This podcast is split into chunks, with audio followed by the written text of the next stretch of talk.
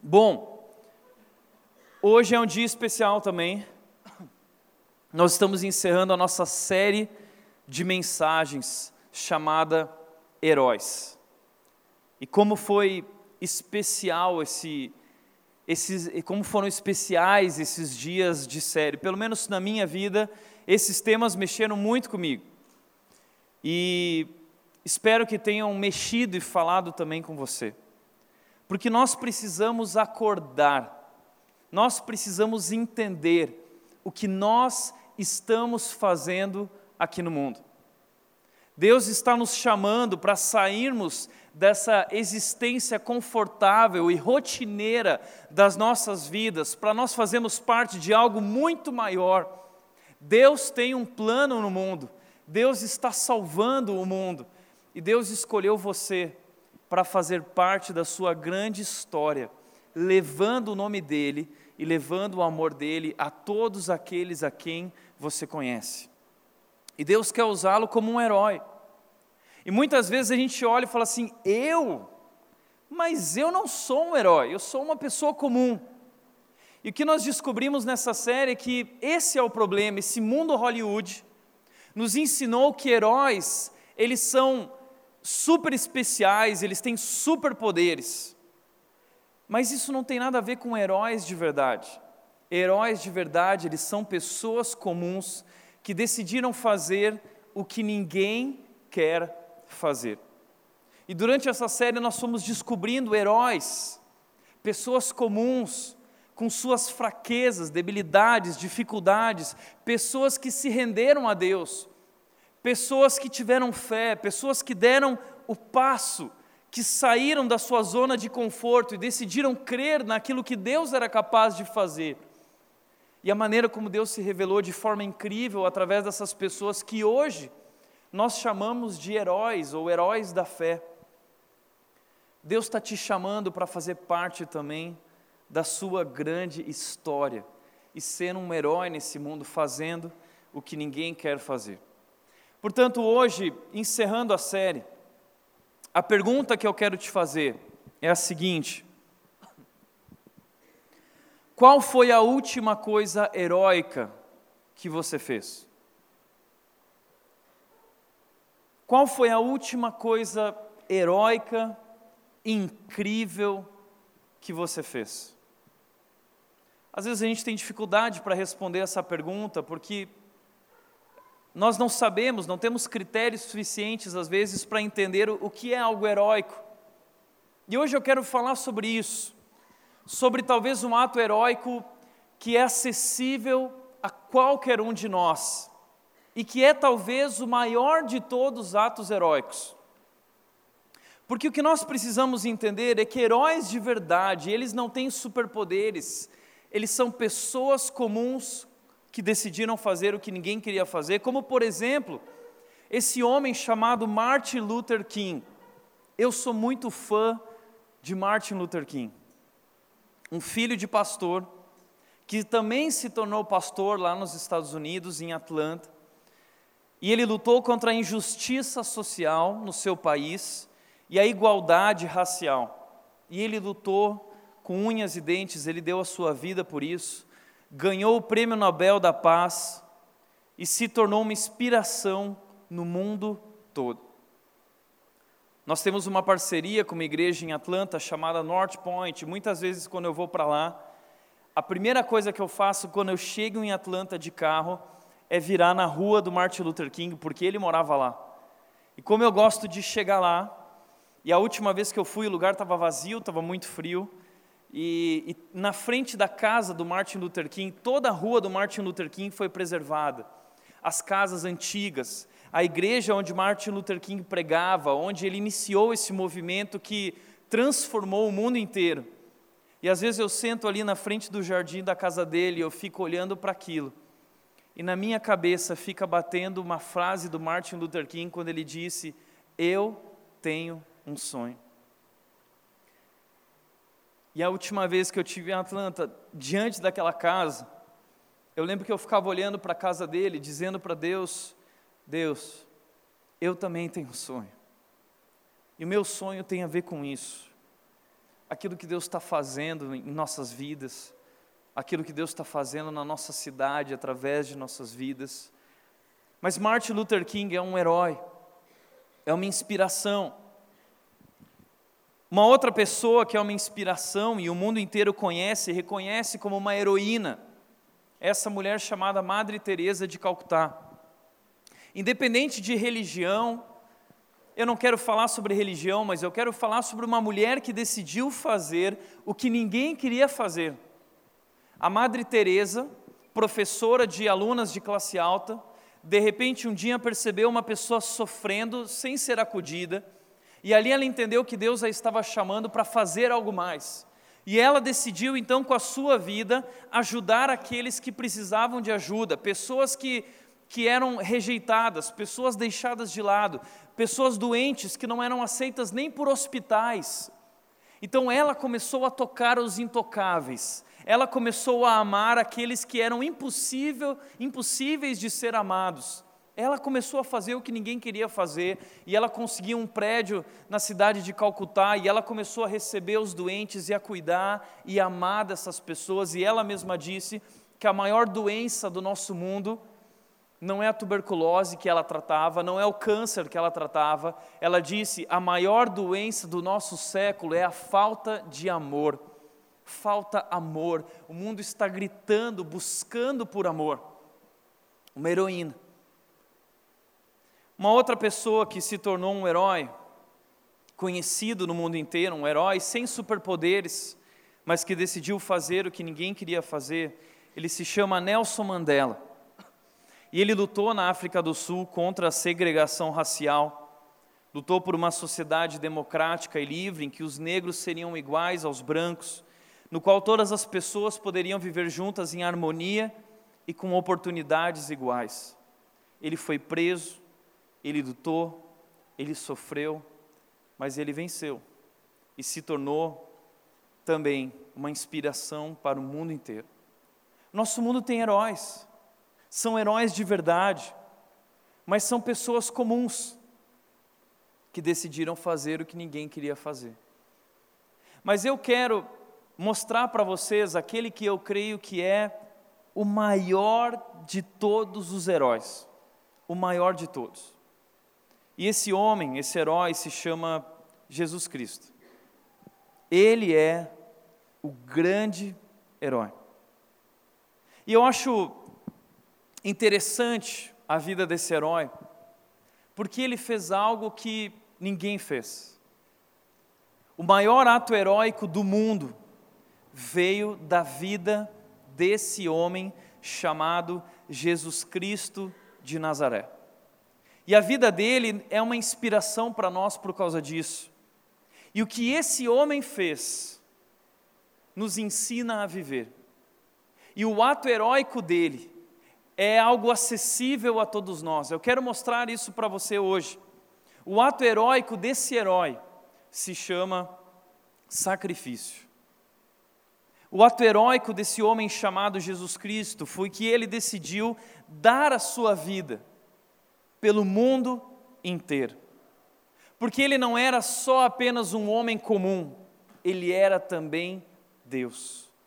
O Deus poderoso, o Deus criador, que abriu mão da sua glória e veio à terra viver entre nós como um homem comum e sofreu, e sofreu as nossas dores, e viveu as nossas tentações, e nos ensinou a viver, e como o sacrifício perfeito, como aquele que não pecou, como o cordeiro perfeito, sem mácula, ele subiu naquela cruz e ele pagou o preço pelos nossos pecados de uma vez por todas. E então, através de Jesus Cristo, hoje nós podemos conhecer a Deus. Ele disse: Eu sou o caminho, a verdade e a vida. Ninguém vem ao Pai a não ser por mim. Jesus Cristo fez o que fez naquela cruz, o seu sacrifício foi a ponte que ele fez para que nós pudéssemos voltar a Deus novamente. E a Bíblia diz em João 15, versículo 13, que não há maior amor e que ninguém tem maior amor do que aquele que dá a sua vida pelos seus amigos. Não há nada maior no mundo do que o sacrifício. Ou seja, o maior ato heróico do planeta é o sacrifício. Não existe nada maior do que isso, não existe amor, maior no universo do que esse negócio de se sacrificar por outros. É sobre isso que eu quero falar hoje. Eu quero falar sobre esse ato heróico acessível a todos nós, o sacrifício. O que Jesus veio nos ensinar, que é talvez um dos maiores superpoderes que nós temos através da fé. Nós podemos, assim como Jesus, viver esse sacrifício. Mas aí nós temos um problema. Qual é o problema? É que a gente gosta desse negócio chamado sacrifício, mas só quando ele é feito por outras pessoas. Nós amamos ver outras pessoas dizendo não, nós amamos ver outras pessoas abrindo mão de coisas e fazendo o que ninguém quer fazer, mas nós não queremos sacrificar a nós mesmos. Sacrifício é algo para os outros, a gente acha bonito, a gente se emociona, a gente se inspira, mas nós não queremos ter que passar por isso. Mas sacrifício é algo importante. O sacrifício pode salvar coisas da nossa vida. Deixa eu dar um exemplo. Existem coisas na nossa vida que precisam ser salvas, mas nós não estamos dispostos a um sacrifício. Existem coisas na nossa vida que, para serem salvas, nós precisamos enfrentar um sacrifício, abrir mão de algo. Por exemplo, a nossa saúde. Nós queremos ter uma, nós queremos ser saudáveis. Nós queremos ter um, queremos ser magros e nós lutamos com dietas o tempo todo. Nós queremos nos ver livres de doenças, nós queremos viver bem, mas nós não queremos deixar de comer. Porque comer é muito bom. Não é? É, e eu sei como é isso porque eu tenho mente de gordo. Eu luto com isso, tá? É, para mim é muito difícil. Então, mas a gente quer comer e é pizza, é hambúrguer, é essas coisas maravilhosas, entendeu? É, a gente não quer deixar abrir mão disso em prol da nossa saúde, daquela picanha, aquela gordurinha da picanha maravilhosa. Nós não queremos fazer exercício, nós queremos ter uma saúde incrível, mas nós não queremos abrir mão do nosso conforto para ir até uma academia ou para ir até o parque, correr, fazer exercício, suar a camisa. Nós não queremos. Nós não queremos sacrificar o açúcar. Imagina no inverno, o brigadeiro, o chocolate, o fundi. Eu quero ser saudável, eu quero emagrecer mas eu não quero abrir mão de coisas que eu gosto. E por causa disso, muitas vezes nós acabamos perdendo a saúde, porque não queremos sacrificar o que nós queremos comer. Um outro exemplo, as nossas finanças. Nós queremos ter uma vida financeira saudável, mas nós não queremos deixar de comprar. A gente quer comprar roupas, a gente quer ir para a rede com uma roupinha bacana, a gente quer comprar sapato, a gente quer tirar férias naquele lugar maravilhoso. E aí eu não tenho dinheiro, mas o cartão de crédito me dá a possibilidade de parcelar isso em 12 vezes. Então eu parcelo e eu me torno escravo né, do banco, eu me torno escravo do cartão de crédito.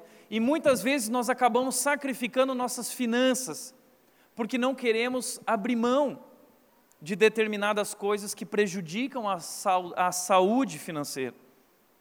Um outro exemplo um relacionamento. Talvez você tenha um amigo ou uma amiga, um relacionamento que foi quebrado com alguém, e você poderia resgatar, restaurar esse relacionamento se você decidisse dar um passo na direção dessa pessoa e perdoá-la, e compreendê-la, e se humilhar, e se sacrificar, e, e restaurar o relacionamento. Mas muitas vezes nós quebramos o relacionamento porque não estamos dispostos a abrir mão da razão o casamento acontece isso também.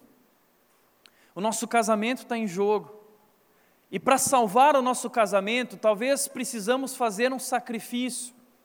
Precisamos abrir mão disso, abrir mão daquilo, precisamos assumir uma nova postura, mas o nosso orgulho nos impede de se quebrantar, de se humilhar, de se sacrificar. o nosso futuro. Existem coisas que hoje você está fazendo que prejudicam o seu futuro, mas você simplesmente não consegue parar. E você não consegue atingir o que você realmente quer atingir, porque você está mais preocupado com o agora. E esse é o mundo em que nós vivemos, um mundo imediatista, aquilo que eu chamo de a geração miojo, que é uma geração que tem desejos futuros, mas não consegue abrir mão no presente de coisas que não são boas e que não constroem na direção desse futuro. Simplesmente, nós não conseguimos parar. Nós nos sentimos confortáveis com a vida que nós levamos hoje. Nós precisaríamos estudar mais para chegar lá nós precisaríamos nos esforçar mais, trabalhar mais, nós precisaríamos abrir mão do nosso tempo de Netflix, do nosso tempo no celular, do nosso tempo em casa, do nosso conforto, mas a nossa vida está tão confortável que nós não conseguimos abrir mão de nada. E acabamos prejudicando muitas dessas coisas que são importantes.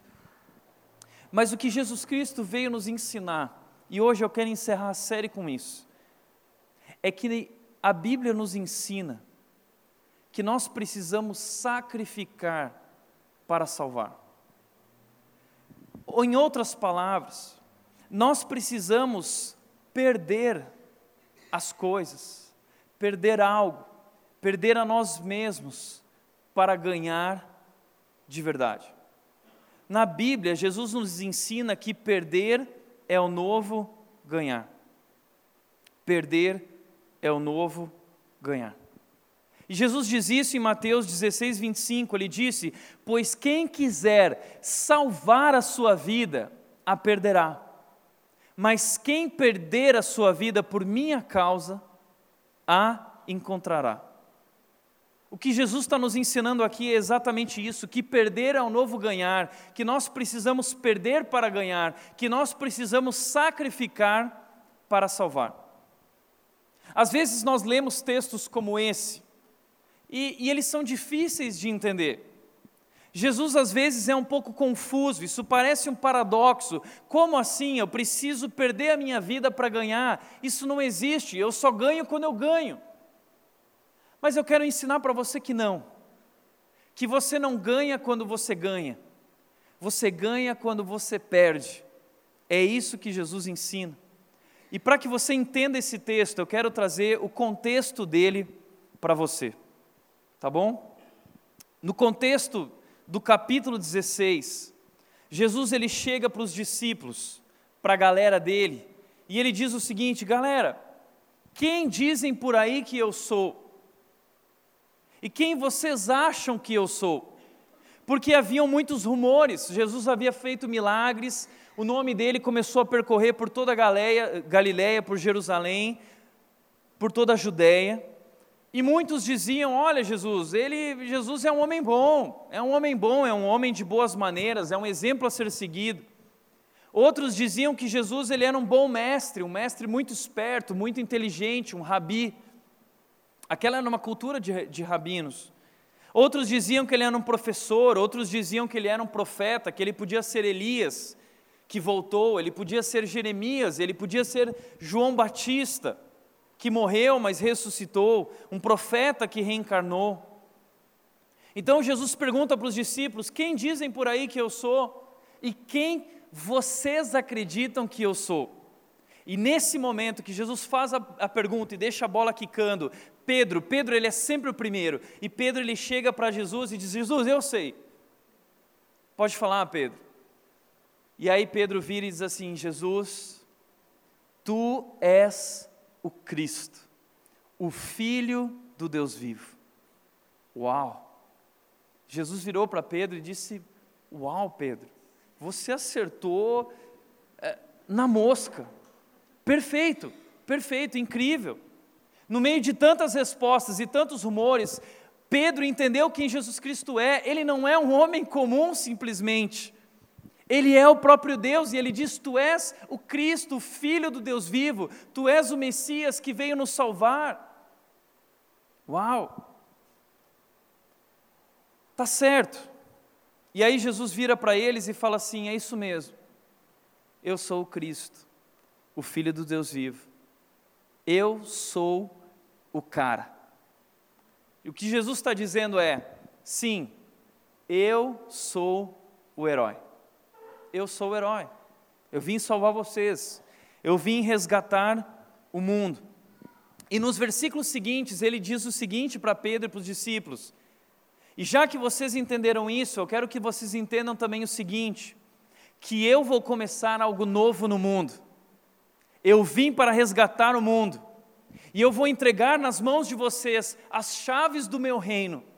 E nós vamos correr pelo mundo salvando o mundo. E o inferno, ele disse, o Hades, as portas do Hades não poderão prevalecer contra nós. Ou seja, Jesus Cristo está dizendo: agora nós vamos começar uma campanha, um novo movimento. Eu sou o herói e nós vamos, e nada pode nos parar nada pode nos parar. Eu fico imaginando esse momento com os discípulos, Pedro olhando e dizendo: Yes, é agora, agora a gente vai com tudo, passar por cima de todo mundo, nós vamos levar a verdade, nós vamos levar a cumprir a nossa missão e nada pode nos parar. Uau! Mas aí, em Mateus capítulo 16, versículo 21, quando Jesus termina esse discurso, os discípulos eles estão empolgados, animados, sonhando com grandes coisas que estão por vir. Aí Jesus vira para eles e diz o seguinte: Naquele momento, versículo 21, Jesus começou a explicar para eles que era necessário que ele fosse para Jerusalém e sofresse muitas coisas nas mãos dos líderes religiosos, dos chefes dos sacerdotes e dos mestres da lei, e fosse morto e ressuscitasse no terceiro dia. Os discípulos olharam para aquilo quando Jesus começa a falar tudo isso, dizendo: Olha, nós vamos salvar o mundo, nada pode nos parar, mas antes eu preciso ir para lá, para Jerusalém, eu vou sofrer, eu vou morrer. E aí Pedro olha para Jesus e os discípulos, eles não conseguiam entender o que Jesus estava falando. Como assim, Jesus? Você acabou de dizer que você é o herói, que nós vamos salvar o mundo, e aí você vira para nós agora e diz que vai morrer? Isso não faz sentido, porque heróis não ganham morrendo. E aí Pedro se volta para Jesus e diz: Jesus, você pirou, Jesus, deixa eu te explicar uma coisa: heróis, eles não vencem morrendo, Jesus. Heróis, eles vencem ganhando. Nós não vamos conseguir fazer isso aí que você quer fazer se você morrer. Como assim morrer numa cruz? Heróis não morrem numa cruz. Pessoas que morrem numa cruz, elas perdem. Pessoas que morrem numa cruz, elas não mudam nada, elas não ganham nada. E se você for olhar para os evangelhos, você vai ver que diversas vezes Jesus se voltou para os discípulos e explicou isso que ele iria sofrer, que ele iria morrer, mas eles não conseguiam entender isso. Toda vez que Jesus fala isso, eles ficam surpresos novamente. É como se eles não conseguissem enxergar. Eles não conseguiam entender isso. Para nós é fácil entender isso porque nós já conhecemos o final da história. Nós já sabemos o que aconteceu. Mas eles não sabiam, eles olhavam para isso e achavam que isso era loucura. Isso é loucura, por quê? Isso é insano, ninguém volta da morte, ninguém morre e volta da morte. Jesus se pirou na batatinha. Então Pedro, muito sábio, ele resolve confrontar Jesus. Sempre que Jesus falava isso, eles ignoravam. Porque eles pensavam assim: ah, Jesus é o cara, ele é o filho de Deus, mas às vezes ele fala umas coisas nada a ver. E aí Pedro pensou o seguinte: está na hora, eu preciso ter uma conversa com Jesus. Olha, Jesus, tudo que você está fazendo aí é muito legal, os teus milagres são incríveis, o pessoal aqui na Galiléia você está bombando, Jesus. Só tem vídeo seu no Facebook, milagre para todo lado, a galera tá assim te seguindo que nem louca. Mas, Jesus, vem aqui, eu preciso ter uma conversa com você.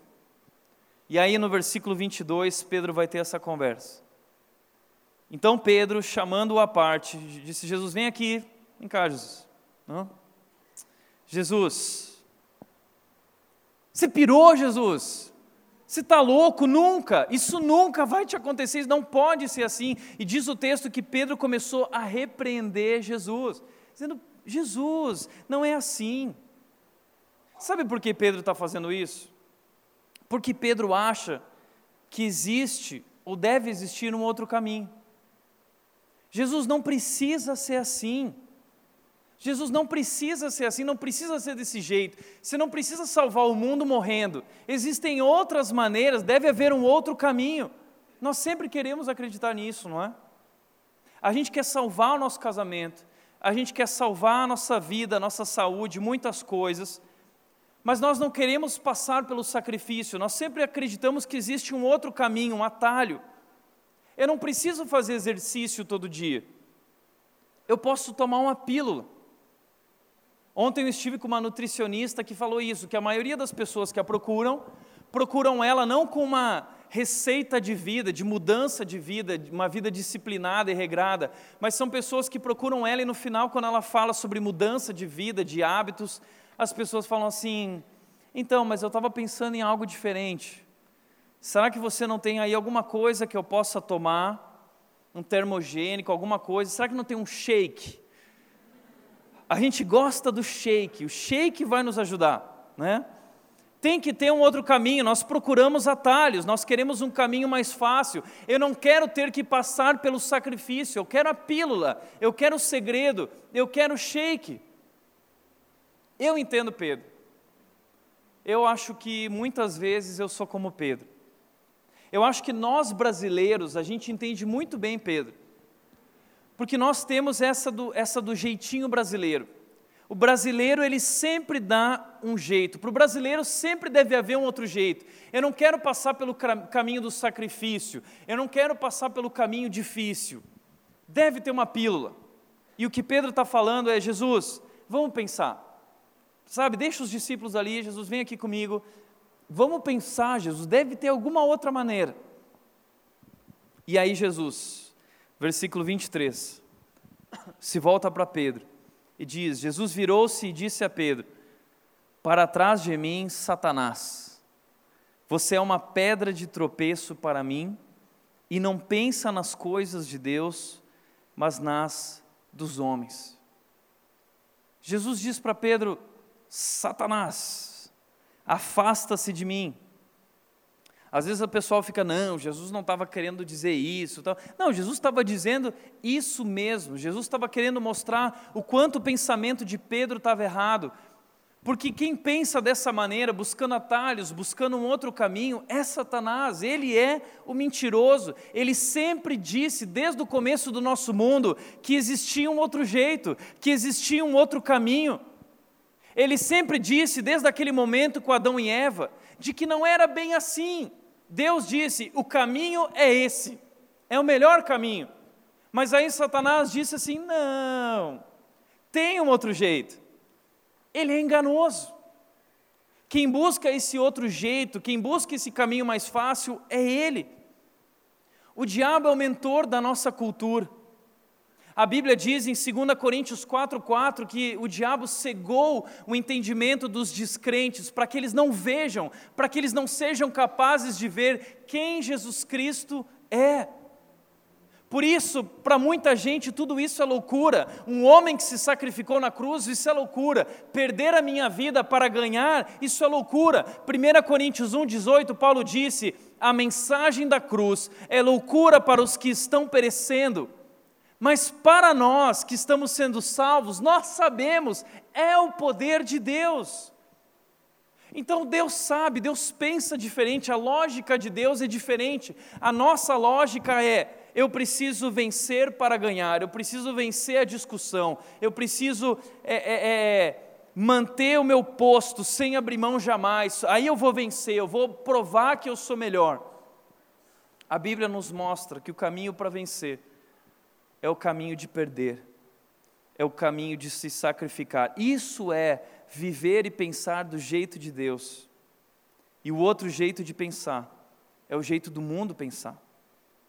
E aí Jesus vira para Pedro e diz o seguinte, no versículo 24, está errado aqui a referência, ele disse: Então Jesus disse aos seus discípulos: Se alguém quiser acompanhar-me, se alguém quiser me seguir, se alguém quiser fazer parte desse projeto desse movimento de salvar o mundo que eu estou iniciando, negue-se a si mesmo, tome a sua cruz e siga. Não existe outro caminho. Para salvar é preciso sacrificar. Jesus está indo para a cruz. Ele disse: Eu vou salvar o mundo, eu sou o grande herói. E ele está caminhando na direção da cruz para salvar o mundo. E ele disse: Me siga. Para onde você está indo, Jesus, agora? Jesus está indo para a cruz. Muitas vezes a gente fica se perguntando: o que Deus quer de mim? Sabe o que Deus quer de você? Que você tome a sua cruz. A gente fica se perguntando qual é o centro da vontade de Deus para a minha vida. Sabe qual é o centro da vontade de Deus para a sua vida? A cruz. A cruz é a essência do Evangelho. A cruz é o ponto central da Bíblia. A cruz é o ponto central da nossa salvação e da salvação do mundo inteiro. E é isso que Deus quer que você entenda, é isso que Jesus quer que Pedro entenda, que os discípulos entendam e que nós, como os discípulos de Jesus, também entendamos. Jesus está indo para a cruz e ele está dizendo que você precisa segui-lo na direção da cruz, porque você também precisa ir para a cruz. Portanto, se você escolheu o cristianismo porque você achou que ele ia resolver todos os problemas da sua vida, e que você ia viver uma vida confortável, você tomou o caminho errado. Porque o cristianismo é o caminho da cruz. E Jesus está dizendo: não há outro modo de nós salvarmos o mundo, não há outro modo de nós salvarmos o nosso casamento, não há outro modo de nós salvarmos um relacionamento, nossa saúde, ou seja o que for, senão através do caminho do sacrifício. Sabe que ontem eu estava conversando com algumas pessoas sobre medos que a gente tem, sonhos que às vezes a gente tem é, quando era criança, quando era adolescente. Um dos sonhos que eu lembro era o sonho de que estava chegando pelado na escola. Você chega na escola e aí você dá oi para todo mundo e de repente você olha e fala assim: Oh, eu estou pelado. Né? Você já sonhou com isso? Mas tem muita gente que sonhava. Eu já sonhei com isso. Sabe por quê?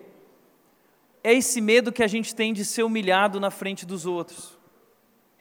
Tem gente que tem medo de falar em público. Mas o verdadeiro medo não é falar em público, o verdadeiro medo é que nós temos medo de sermos humilhados. Nós temos medo de as pessoas rirem de nós. Porque nós odiamos ser humilhados, nós odiamos nos sentir pequenos. E o interessante é que quando Jesus diz que ele vai para aquela cruz e Pedro diz: não, não vá nessa direção, é porque Pedro tem medo de se sentir pequeno, ele tem medo de ser humilhado. Todos os judeus tinham medo da cruz, porque a cruz era um sinal de humilhação. Mas Jesus está dizendo: eu vou para a cruz. E Jesus morreu, e ele foi humilhado naquela cruz e foi a maior humilhação que um homem já passou. E ele também não queria passar por isso, porque quando ele estava no Getsemane, ele dobrou os joelhos diante de Deus e ele disse: Deus, se for possível, afasta de mim este cálice. Jesus estava apavorado. Existe uma doença ali que diz que ele começou a suar sangue. Os médicos dizem que isso é hematidrose, é uma doença de extremo pânico emocional. Jesus entrou em pânico emocional porque ele estava diante da morte e morte de cruz, a maior humilhação que um homem já passou na terra. Mas sabe por que, que Jesus foi em frente? Porque ele fez isso por você. Jesus fez isso por amor. E nós temos dificuldade de ir para a cruz, porque nós sempre colocamos o foco no sofrimento, na humilhação, na morte. Jesus colocou o foco dele na recompensa. Jesus colocou o foco dele na alegria que foi proposta para ele. Hebreus 12, 2 diz o seguinte: que nós precisamos colocar os nossos olhos fitos em Jesus, o Autor e o Consumador da nossa fé, porque Ele, pela alegria que lhe fora proposta, suportou a cruz, desprezando a vergonha, e assentou-se à direita do trono de Deus. Ou seja, a cruz era sinal de vergonha, mas ele desprezou a vergonha, desprezou essa humilhação, e ele colocou o, olho, o foco na alegria que lhe fora proposta, porque é preciso sacrificar para salvar. Jesus entendeu isso, e porque ele colocou o foco nessa recompensa, ele suportou a cruz. E a recompensa de Jesus Cristo era você. A recompensa de Jesus Cristo sou eu. Essa era a alegria que lhe foi proposta. Todos nós voltaríamos a estar conectados com Deus através de Jesus Cristo. Ele decidiu seguir em frente. E ele fez o que ninguém jamais foi capaz de fazer. Ele perdeu para ganhar. E ele ensinou aos discípulos que esse era o caminho. Portanto, o que eu quero ensinar hoje para você é que o maior ato de um herói é o sacrifício. E o que eu quero que você nunca esqueça é que o sacrifício sempre traz vida. O sacrifício sempre traz vida. Se você quer salvar seu casamento, você precisa se sacrificar. O sacrifício traz vida. Talvez você precise abrir mão desse seu orgulho. Talvez você precisa tomar uma atitude diferente. E você precisa entender que você pode se sentir humilhado, mas eu não quero me humilhar, Tiago, eu não quero passar por essa humilhação. Ele me feriu, ele me machucou, eu fui rejeitada, eu fui rejeitado. Você quer salvar o seu casamento? Não há outro caminho senão o sacrifício. Abra mão. Perder para ganhar. O sacrifício sempre traz vida. Esse é o caminho para salvar o seu casamento. Você quer salvar seu casamento? Tome a sua cruz. Porque a cruz não é o marido difícil, não é a esposa difícil. A cruz não é o chefe difícil. A cruz é você. A cruz sou eu. E Jesus diz que eu preciso morrer para mim mesmo, eu preciso morrer para o meu orgulho, eu preciso morrer para essa vida que eu vivo me achando. Nós vivemos no mundo que se acha, mundo de Instagram, de Facebook, pessoas lindas e perfeitas.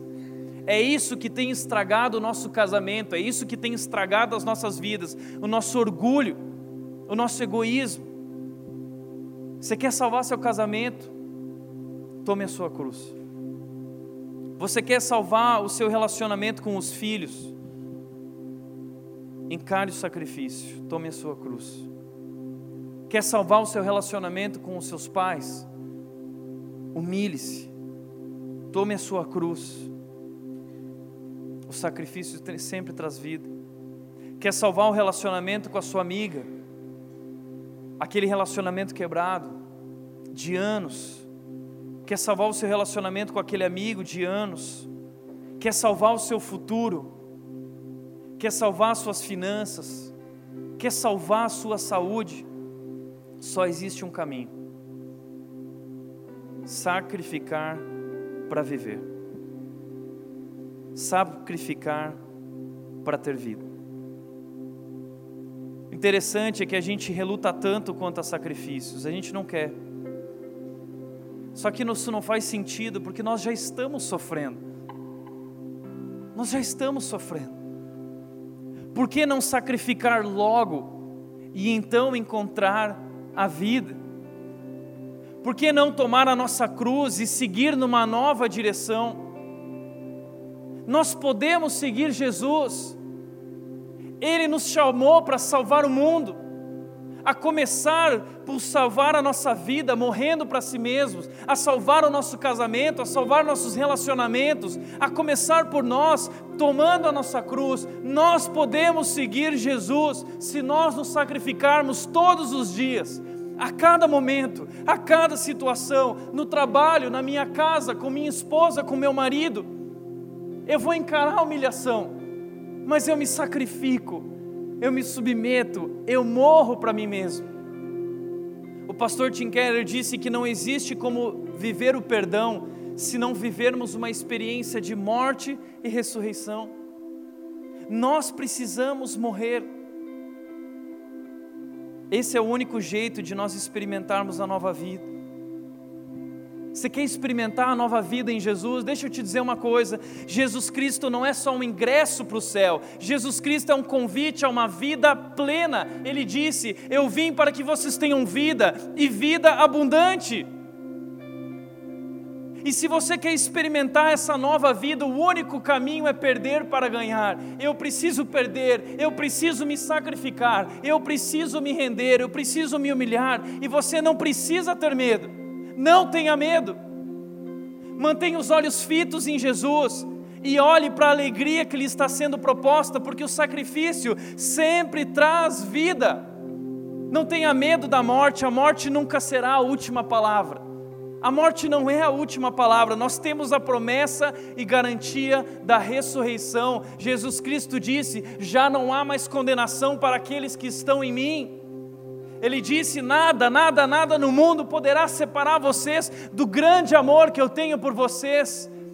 Ele disse: Vocês já são mais do que vencedores em mim, vocês já venceram, eu venci, nós vencemos. Ele disse: Todas as coisas cooperam para o nosso bem, nós temos a promessa, nós temos a garantia. Ele disse: No mundo vocês vão passar por aflições, mas tenham bom ânimo, eu venci o mundo. Não tenha medo de morrer, de tomar a sua cruz, porque existe a promessa da ressurreição. O problema é que do dia em que nós morremos até o domingo da ressurreição existe o sábado. Não é na hora, não é do dia para a noite, demora, mas há uma promessa de que Ele fará novas todas as coisas. Jesus Cristo morreu, e no terceiro dia Ele ressuscitou. E diz a Bíblia que quando Maria foi para lá no túmulo, o corpo de Jesus não estava lá e ela chorava, Maria Madalena, ela chorava. E de repente ela viu um homem diante dela e ela achou que esse homem era o jardineiro. Ela não reconheceu Jesus. Porque Maria não reconheceu Jesus, ela conhecia muito bem Jesus. Ela virou para esse homem e ela disse: Diga-me, Senhor, onde está o meu Senhor, onde está o corpo dele? Me diga que eu vou buscá-lo. E Jesus Cristo diz para ela: Sou eu. Por que Maria não reconheceu Jesus? Jesus estava caminhando depois da ressurreição com alguns discípulos no caminho, na estrada para Emaús. E diz o texto que esses discípulos foram caminhando, caminhando, caminhando, e eles não foram capazes de reconhecer Jesus. Por quê? Sabe por quê? Porque a ressurreição, ela muda você. A ressurreição torna você irreconhecível. A ressurreição faz tudo novo, através de um caminho inacreditável. O seu casamento pode ser mudado. O seu casamento pode se tornar irreconhecível. a sua vida pode se tornar irreconhecível. É isso que Jesus quer para você. E aí então um dia as pessoas vão poder olhar para a sua vida e vão dizer: Eu não posso acreditar nisso, o que foi que aconteceu? Sacrificar para viver, sacrificar para salvar, perder para ganhar. Esse é o único caminho. Esse é o único caminho. Portanto, para refletir e praticar, em primeiro lugar, é preciso fé para sacrificar. Creia que o sacrifício fará nova todas as coisas. Você precisa ter fé, sabe por quê? Porque não é fácil. é pesado, é difícil, mas é possível. O que nós aprendemos nessa série é que a fé torna todas as coisas possíveis, mas não fáceis. A fé torna todas as coisas possíveis. Por isso nós precisamos, com fé, carregar a nossa cruz todos os dias e morrer todos os dias, a cada momento, crendo pela fé que no tempo certo ele fará novas todas as coisas. Esse é o projeto de Deus. Eu vou fazer todas as coisas novas. Isso significa que Ele está falando do seu casamento, Ele está falando da sua vida, Ele está falando de tudo aquilo que pertence à sua vida. Ele quer fazer novas todas as coisas, a começar por você, pelo seu coração. Segundo, o que você quer salvar? O que na sua vida hoje precisa ser salvo?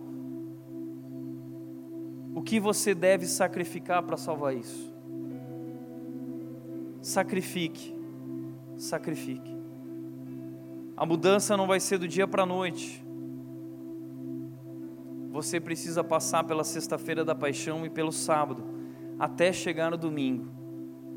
Você precisa esperar, mas o domingo vem o dia da ressurreição vem. Terceiro e último lugar, inspire-se no sacrifício do maior herói. Inspire-se no maior amor do mundo, Jesus Cristo, que nos ensinou que perder é o novo jeito de ganhar. E por isso, baseado em Jesus hoje, eu prometo para você que se você perder, você vai ganhar a vida. E a pergunta que eu faço é: qual foi a última coisa heróica que você fez? Pois hoje Jesus está te chamando, assim como ele chamou Pedro e os discípulos, e ele disse: Quem quiser me acompanhar e salvar o mundo, siga-me, tome a sua cruz, me siga, eu vou para a cruz. E nós também vamos para a cruz, do seu sofrer participar, nos rendendo, nos humilhando, nos submetendo, para salvar, porque o sacrifício sempre gera a vida. Jesus Cristo é o maior herói que nos ensinou que perder é o novo ganhar. Inspire-se no seu amor. Eu sei que você está lutando no seu casamento, lutando no meio da sua família, lutando com seus pais, lutando com a igreja, lutando com isso, lutando com aquilo, mas sabe o que Deus está dizendo hoje para você? Para de mimimi, para de lalala. Ele está dizendo: tome a sua cruz, morra para si mesmo, sacrifique para salvar, se entregue, se renda, se humilhe. E nós temos como inspiração esse amor maravilhoso, que é o amor que Deus nos pede que nós vivamos é o amor sacrificial, é o amor agape. O amor agape é esse amor do alto sacrifício. Eu morro para mim mesmo para te amar. 1 Coríntios 13, Paulo fala sobre esse amor, a maior força do universo, e ele disse que esse amor, ele tudo sofre, ele tudo crê, ele tudo espera, ele tudo suporta.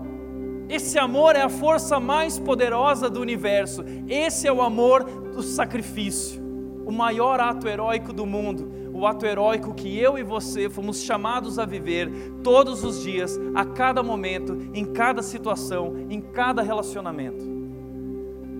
Vamos lá, vamos morrer. É isso que nós fazemos no batismo, nós morremos a Bíblia diz: o amor de Cristo nos constrange, porque estamos convencidos de que um morreu por todos, logo todos morreram, e ele morreu por todos, para que aqueles que vivem já não vivam mais para si mesmos, mas vivam para aquele que por eles morreu e ressuscitou. Inspire-se em Jesus. Hoje é um dia de ceia para nós, porque quando você celebrar a ceia hoje, eu quero te convidar a olhar para esse cálice, esse pão, e entender que ali Jesus está ensinando para nós sobre esse maior ato heróico que pode salvar tudo o sacrifício. E o amor dele foi derramado por nós através desse sacrifício, e esse sacrifício gerou vida. Mas esse sacrifício, sendo vivido por você também, pode gerar vida no seu casamento, na sua família, ou seja, onde for.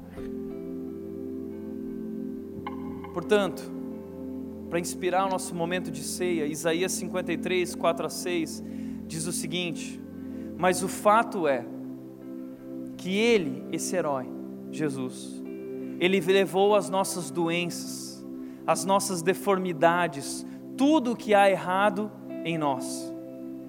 Nós pensamos que ele era culpado de tudo isso, que Deus o estava castigando por sua culpa, mas não era culpa dele, foram os nossos pecados que caíram sobre ele, que o feriram, que o dilaceraram e o esmagaram, os nossos pecados. Ele recebeu o castigo, e isso nos restaurou, o sacrifício nos trouxe vida. Por meio das suas feridas, nós fomos curados. Somos como ovelhas que se desviaram e se perderam. Cada um de nós fez o que quis, cada um escolheu o próprio caminho. Mas sobre ele, Deus, o Eterno, descarregou todos os nossos pecados e tudo o que nós fizemos de errado.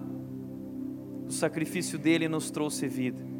O nosso castigo foi colocado sobre ele ele foi esmagado, ferido, desalerado, mas através disso, da sua morte, nós fomos restaurados, nós fomos curados. Que Deus, que Deus, que amor é esse? Que amor é esse?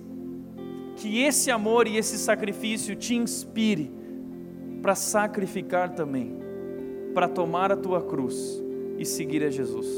Amém? Nós vamos celebrar a ceia para encerrar a série relembrando o sacrifício, relembrando a sua morte. E esse momento é para aqueles que creem em Jesus Cristo.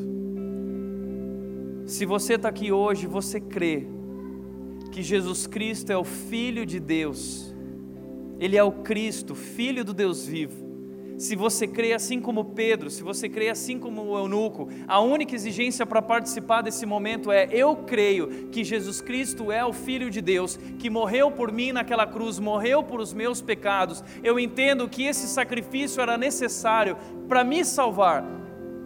Se você crê nisso, eu quero te convidar a participar desse momento com a gente hoje. Mas se você não crê nisso, não tem problema. Você não precisa participar. Você pode ficar ainda aqui com a gente. A gente quer que você participe junto com a gente desse momento, porque nós ainda não encerramos, tá bom?